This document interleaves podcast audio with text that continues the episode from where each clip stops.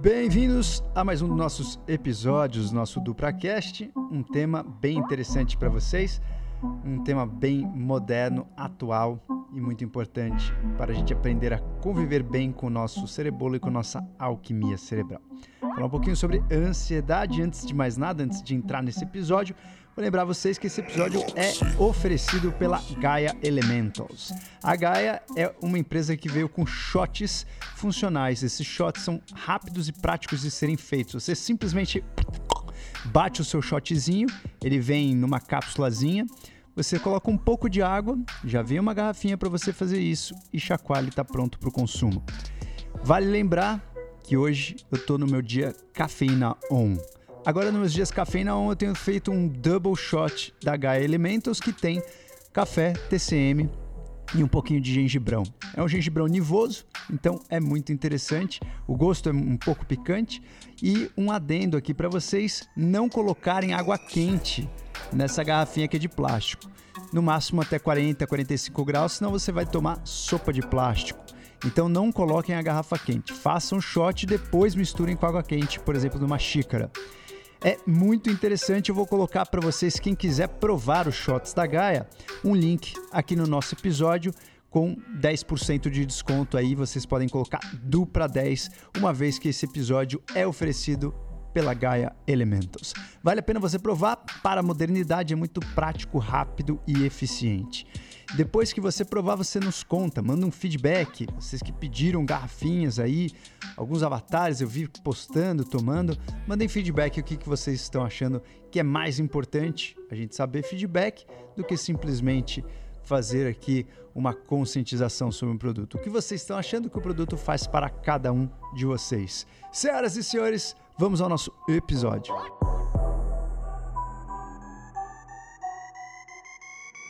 Você tem uma hora marcada com o médico há mais de seis meses. Na hora de sair de casa, você não encontra a chave do teu carro e decide pedir um Uber. Na hora que pega o aplicativo, faltam 15 minutos para o próximo Uber chegar até a sua casinha. Quando faltavam apenas 5 minutos depois de esperar 10 minutos o seu Uber, o Uber cancela a corrida Seja um pouco irritado, olha para o celular e pensa em pedir um táxi. Abre o aplicativo e pede um táxi que vai demorar mais 17 minutos. Até aí são quase 20 minutos perdidos e você começa a perceber que vai chegar quase 40 minutos atrasado na sua consulta. Nessa situação, o teu coração começa a acelerar, a tua mente acompanha, a tua respiração também acelera, você começa a pensar em todas as possibilidades. Será que eu desmarco essa consulta? Passo para depois, aviso que eu estou atrasado, ligo para a secretária. Se eu desmarcar, eu só vou conseguir a próxima consulta daqui a 5, 6 meses. E os filmes de possibilidades vão passando na sua mente. É impossível, frente a essa situação, você pegar esse carrinho, esse táxi e não ficar roendo as unhas a cada semáforo vermelho. Você está frente a um episódio de ansiedade, uma ansiedade praticamente aceitável. Agora, o que será que é uma ansiedade aceitável da vida moderna ou uma ansiedade que passa a ser uma doença que exige um tratamento? A ansiedade ela está presente em todos os seres humanos. A partir do momento que você antecipa algum fato ruim, uma ansiedade normal vai acontecer. Quando que essa ansiedade passa a ser patológica? Quando que ela pode ser um problema. E é sobre isso que vamos falar nesse episódio. E para salpicar esse episódio com mais conhecimento para vocês, convidei alguém muito especial que é a nossa psiquiatra do time lá para Bioevolution, que é a Laís César. Além de psiquiatra dermatologista, ela tem uma visão integrada da psiquiatria. Então, nós conduzimos muitos pacientes para primeiro, da patologia ao equilíbrio. Depois, eu entro na jogada e do equilíbrio nós vamos otimizar essa mente. Então, nós fazemos um tratamento integrado com vários profissionais. E é uma das coisas que a gente aplica na prática os conhecimentos da medicina integrativa. E a doutora Laís pode ajudar a gente a costurar esses conhecimentos em relação à ansiedade. A ansiedade é um transtorno que traz múltiplas formas de ser apresentado. Então, A gente pode ter aí ansiedade generalizada, as fobias, transtornos de estresse pós-traumático, podemos ter a síndrome do pânico e juntando todos esses que a gente pode chamar de ansiedade, nós temos uma prevalência muito grande hoje na população mundial. A prevalência nos Estados Unidos é prevista em cerca de 38% da população, ou seja, é um índice elevadíssimo. E a prevalência ao longo da vida toda dos transtornos de ansiedade para crianças e adolescentes vai de 15 até 30%, ou seja, em adultos 38%, em crianças vai variar de 15 a 30%. É muita coisa, é muita gente ansiosa no mundo todo. Uma dessas formas de apresentação, a gente já está falando aí da ansiedade patológica, que a gente também vai diferenciar nesse episódio. Será que ela é genética, ambiental? Existem alguns genes que são mais ligados para pessoas ansiosas, mas o que a gente sabe hoje muito é da epigenética, ou seja, como você leva a tua vida, é, como você come, como você pensa, como você desenha a tua experiência de vida, vai impactar na sua capacidade de ser mais ou menos ansioso. Quando você fala de um transtorno de ansiedade, que já é ansiedade patológica, que é uma ansiedade realmente que merece um tratamento específico, pode, ela pode vir sozinha ou acompanhada de outros transtornos mentais, como por exemplo a depressão, transtorno de humor, psicoses. Então a ansiedade ela pode não se apresentar sozinha para complicar mais ainda o diagnóstico daqueles profissionais que trabalham com a ansiedade.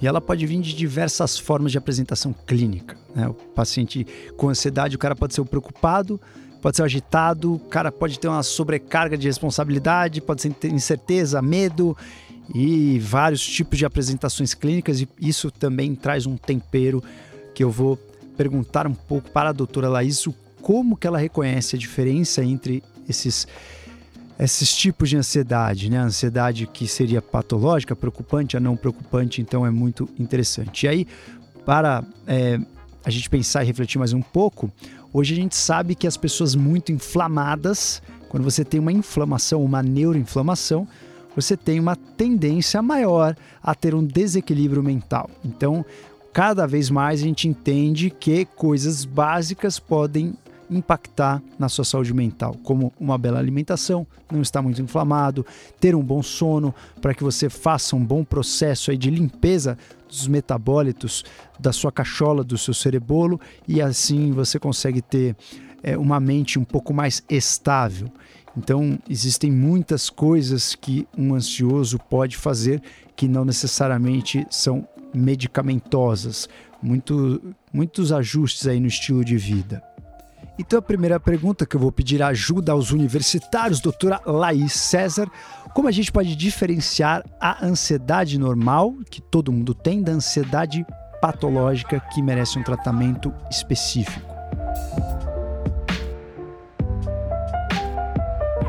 Imagina uma casa. Nessa casa você tem um alarme, né? O alarme é a ansiedade. O alarme foi feito para quê? Para proteger de ladrão. Então o alarme é bom.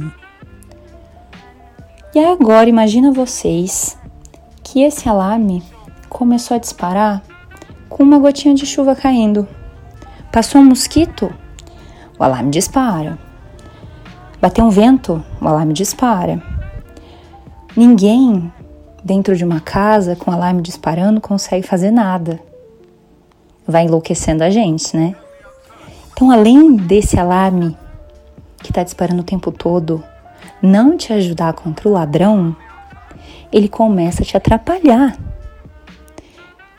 Se a gente for então, né, colocar é, dentro desse gráfico de ansiedade que eu tinha falado antes, ansiedade por produtividade, o nosso primeiro indivíduo do exemplo, ele foi subindo ansiedade, subindo produtividade.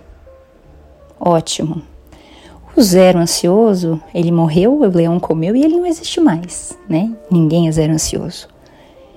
E agora, colocando nesse gráfico a ansiedade patológica, a gente está com tamanha ansiedade, é um quadro de sobe, sobe, sobe de ansiedade que começa a cair a produtividade. Então, conseguindo, né, assim, fazer uma, um desenho bem simples da ansiedade patológica para a ansiedade normal. Ansiedade normal é sua casa com o alarme funcionando direito. Ansiedade patológica é a sua casa com o alarme funcionando com um mosquito que passa, te enlouquecendo a ponto de você não conseguir fazer nem nada dentro da sua casa, te fazendo perder bastante coisa.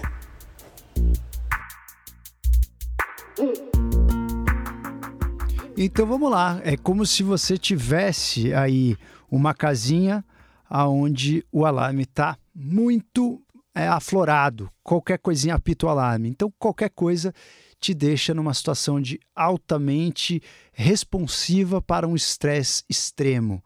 Então, a ansiedade é como se o seu alarmezinho tivesse desregulado, como a doutora Laís falou. Aí você começa a ficar preocupado.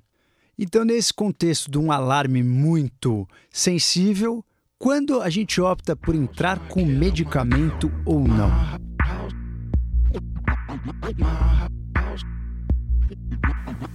Cada paciente é um paciente e eu acho que é uma avaliação muito, muito individual. Que medicamentos, que tipo de medicamentos.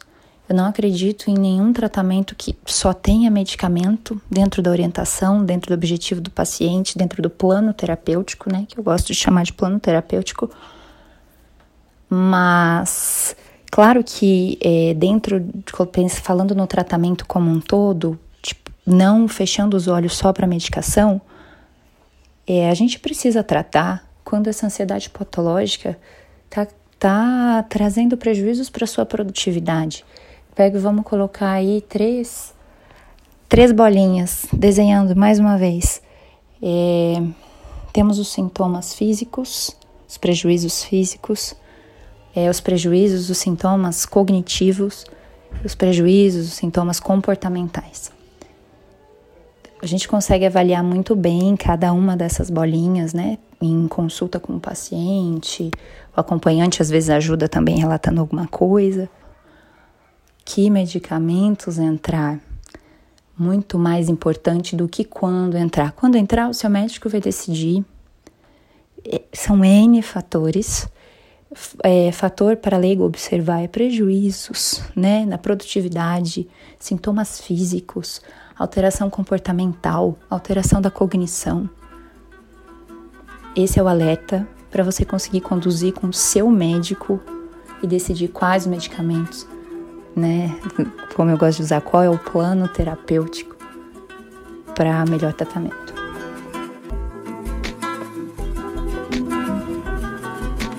Então quer dizer que o paciente que tem prejuízo a sua cognição, a sua produtividade, prejuízo físico.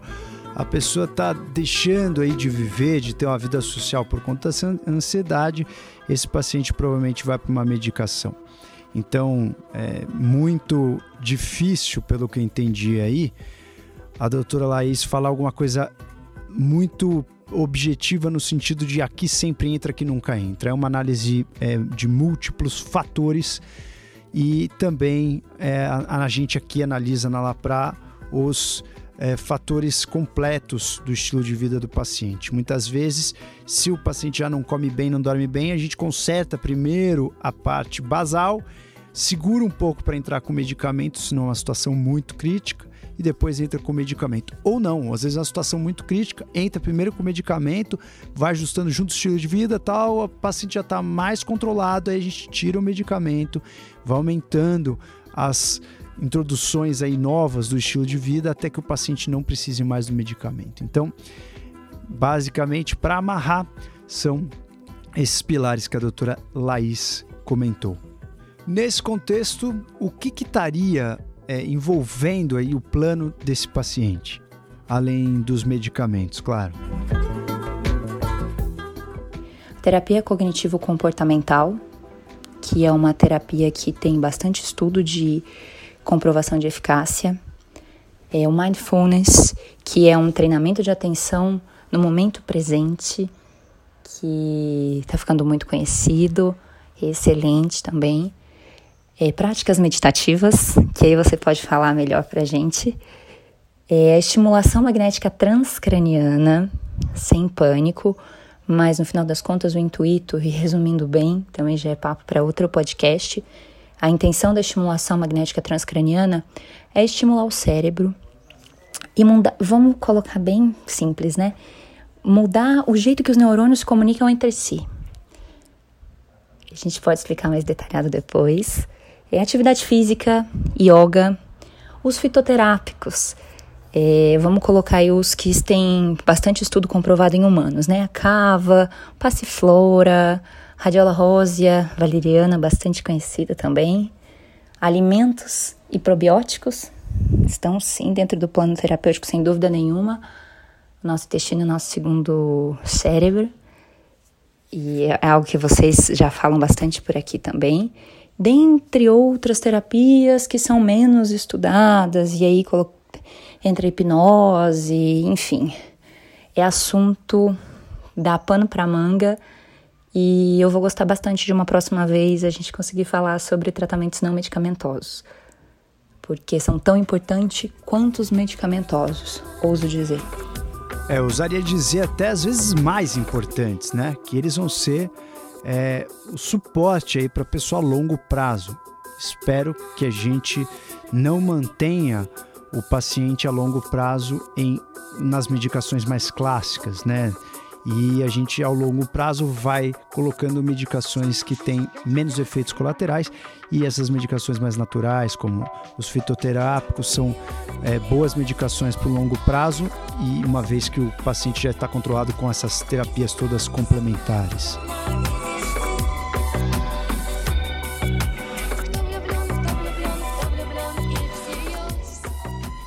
E nós temos aí um cardápio enorme né, de substâncias. Ashwagandha, ginkgo biloba, o gotu-cola, o cava-cava que a doutora Laís falou, o lemon bom, que é a melissa, é bem interessante que a gente tem bastante chá de melissa aqui no Brasa. A gente pode usar alguma coisa para dar uma acalmada como o passiflora, a própria salve, as essências, os óleos essenciais. A rodiola precisa tomar um pouco de cuidado que às vezes a gente é, é um adaptógeno, mas a gente às vezes estimula demais. Tem pessoas que não se adaptam, mas é bem interessante também. Temos a bacopa, que também faz um efeito ansiolítico, gosto muito, que é um adaptógeno, é um nutrópico e é também um ansiolítico. A valeriana, a erva de São João, temos vários, temos o inositol, inclusive tem alguns estudos com inositol comparando o inositol com o Luvox. O Luvox é um inibidor de recaptação seletiva de serotonina, assim como a fluoxetina. E nesse estudo, com quatro semanas, alguns pacientes tomaram inositol, outros pacientes tomaram o Luvox ou fluvoxamina é, para transtorno do pânico e os ataques do pânico diminuíram bastante só com o inositol, uma dose alta de 18 gramas por dia em comparação de 150 miligramas com o Luvox. É um estudo de 2001 bem interessante. Existem vários estudos comparando né, a medicação clássica com a medicação mais natural. Não é, é uma apologia a simplesmente as medicações naturais, mas a gente tem muitas opções. É, tem muitas opções bacanas e realmente a doutora Laís tem razão. É um assunto para um podcast inteiro, só opções naturais para tratar a ansiedade. Nós temos que é, organizar um novo episódio só disso. Então, esse episódio podemos chamar de um episódio introdutório à ansiedade.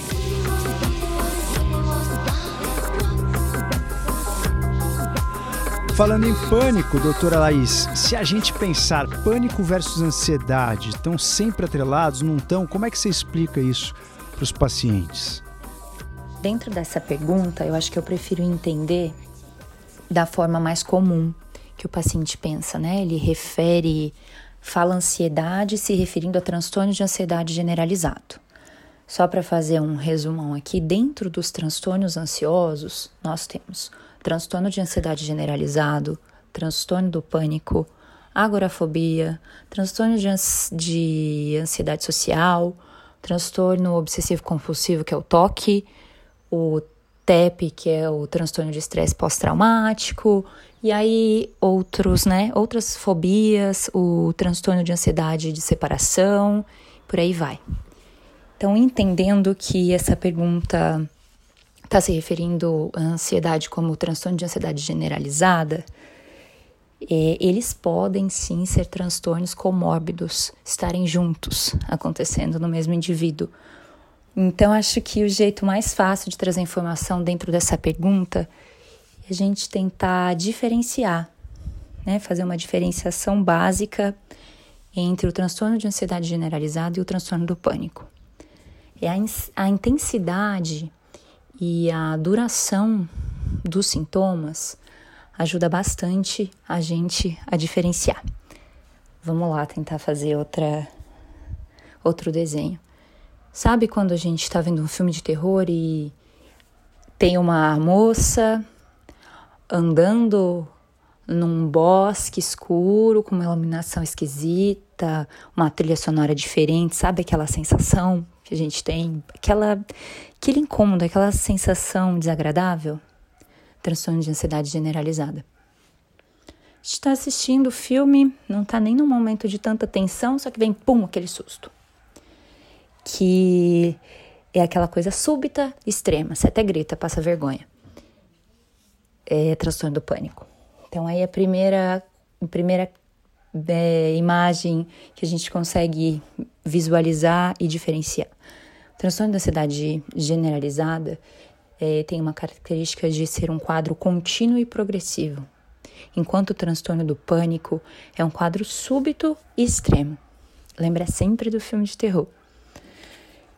E vamos então falar um pouquinho mais sobre o transtorno do pânico, que eu acho interessante porque a gente às vezes vê também bastante diagnóstico errôneo. Existem ataques de pânico e o transtorno do pânico, então é um pouco mais complexo esse diagnóstico, mas vamos, vamos trazer para uma linguagem mais fácil. Então, caracterizando um pouco agora o transtorno do pânico, é, é presente nele alterações de frequência respiratória e frequência cardíaca, comum também no transtorno de ansiedade generalizada. Qual a diferença no transtorno do pânico? É muito extremo, é súbito, é de acontecimento rápido. É, além de outras características, como por exemplo a sensação de aperto no peito, é aquele pensamento de, de que algo muito ruim vai acontecer, é como um tremor, sudorese, e também um desligamento temporário da realidade, que assim é justificado pelo aumento dessas trocas gasosas, aumenta a frequência respiratória, aumenta essas trocas gasosas, são alterados os níveis de ácidos e bases no sangue, e aí a gente tem esses desligamentos temporários da realidade, como desrealização e despersonalização. Tudo isso acontece muito rápido é totalmente diferente das características de um transtorno de ansiedade generalizada, que é uma evolução progressiva e contínua. Também não podemos esquecer, dentro do transtorno do pânico, dos sintomas gastrointestinais. Náusea, vômito, dor abdominal, epigastralgia, né, aquela dor de estômago, queimação, e alterações de trânsito gastrointestinal também. Então, voltamos para concluir essa pergunta, é, eles não estão agregados, mas podem estar comórbidos. Né? Às vezes pessoa, o paciente apresenta um transtorno de ansiedade generalizada, evoluindo aí há algum tempo, às vezes sem tratamento. De repente, ele vai parar num pronto atendimento porque ele estava assistindo televisão na sala, estava tudo bem, começou a sentir uma dor no peito, suou frio, estava com certeza que estava sofrendo um infarto ia morrer e vai para o pronto atendimento. E aí o que acontece? Às vezes, é, diagnósticos errôneos. Infelizmente, é bem comum, mas toda vez que um paciente já me diz que tem um diagnóstico de transtorno do pânico, o que é diferente de um ataque de pânico, é, eu prefiro investigar melhor. Porque às vezes está vendo um transtorno de ansiedade generalizada que às vezes não tratado, ou então, enfim, aconteceu alguma coisa, ele evoluiu para um ataque que o levou para o pronto atendimento, chegou com essas características todas que a gente já citou aqui, e alguém falou transtorno do pânico, ele colocou aquilo na cabeça e ele passa para todo médico que ele visita. E isso vai sendo levado sem investigar mais a fundo.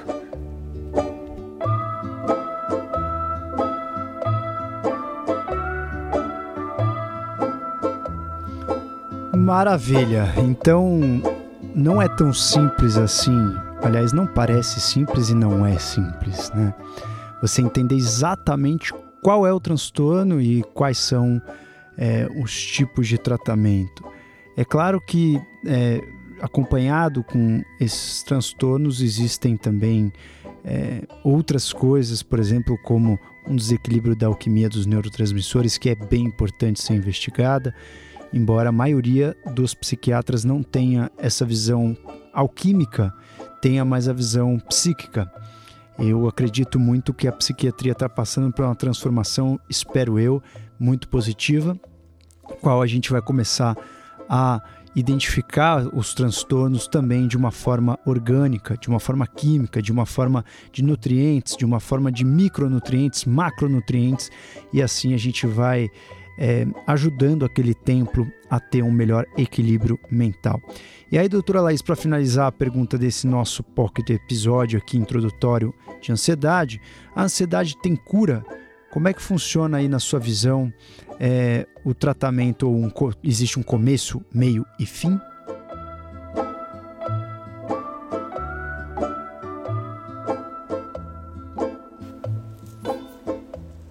Vamos lá então. É uma pergunta meio que dupla, né? Pensando aí, a casa está com o alarme tocando o tempo todo, passando um mosquitinho é, falar sobre cura da ansiedade, vamos já adiantar e não fazer mistério? A resposta é: a ansiedade patológica sim tem cura, porque a ansiedade normal é boa, ninguém está querendo curar e desaparecer com a ansiedade. A ansiedade patológica sim tem cura. E a gente trazer a ansiedade patológica para esse nível de ansiedade normal, que é a intenção de tratamento volta para casa com o alarme disparando. Gostei dessa, né? Mas é fácil de ilustrar. O alarme está disparando. O que, que você pega e que você faz? Você coloca um fone. Vai resolver colocar o fone? O alarme vai continuar disparando. Você ainda vai estar tá ouvindo um pouco, vai estar tá te prejudicando do mesmo jeito, um pouquinho menos só, mas uma hora você não vai aguentar mais, vai tirar o fone. É o que, que você tem que fazer para esse alarme parar de disparar. Você tem que ir na caixinha, no controle, no comando, reprogramar o seu alarme. E assim, pacientes é muito comum eles terem essa sensação de vou precisar disso para sempre. Aí eu coloco o primeiro questionamento aí. Que medicamento você está usando? Qual é a sua terapia? Falando do fone, o que são os fones, né? Que quando o alarme está disparando, a gente coloca. São necessários? Sim. Você consegue reprogramar às vezes, né? Sim, não, porque não vai, não vou generalizar. Às vezes você consegue reprogramar melhor a sua caixinha se você tiver com fone. Você vai estar menos atormentado, talvez. E aí, a polêmica que você gosta. Esse fone que não resolve o alarme são os calmantes. Vamos colocar aí os benzodiazepínicos Zolpidem, Alprazolam, Diazepam, por aí vai. É, os ansiolíticos, né? Sim, os aniquiladores do sono aí, como a gente já falou algumas vezes. Ansiolítico é tratamento da ansiedade, apesar do nome sugerir isso, não. Tratamento para ansiedade, se a gente for falar medicamentoso, são os antidepressivos.